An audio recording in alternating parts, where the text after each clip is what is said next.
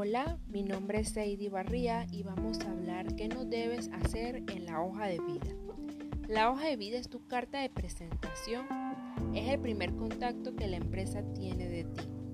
Aunque pueda parecer que lo importante reside en la entrevista, si tu hoja de vida no destaca de forma positiva, no tendrás oportunidad de llegar hasta esa fase.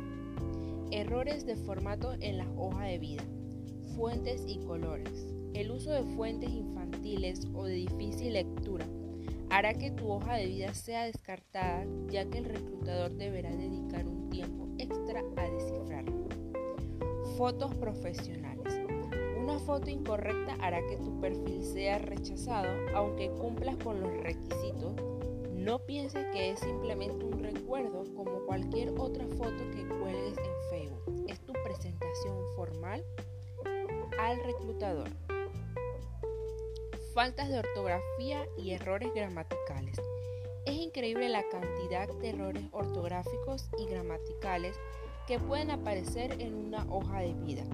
Puede que no busques empleo como filógolo, pero es importante que no presentes errores de este tipo. Errores de información. Y como no solo de errores de formato se nutre una mala hoja de vida, también debemos centrarnos en los errores de información. Información de contacto incorrecta. Este error es imperdonable, ya que te hace perder la oportunidad de ser contactado antes de guardar el perfil en CompuTrabajo o de enviar una postulación a una vacante. No te olvides de chequear los datos de contacto. Eliminar las experiencias irrelevantes. Aunque es importante que muestres las experiencias que tienes, cuando enfocas tu plan de carrera hacia un sector, es importante eliminar las experiencias irrelevantes que has conseguido. Y por último, actualiza. Una vez has repasado los puntos anteriores, es momento de crear o modificar tu perfil en CompuTrabajo.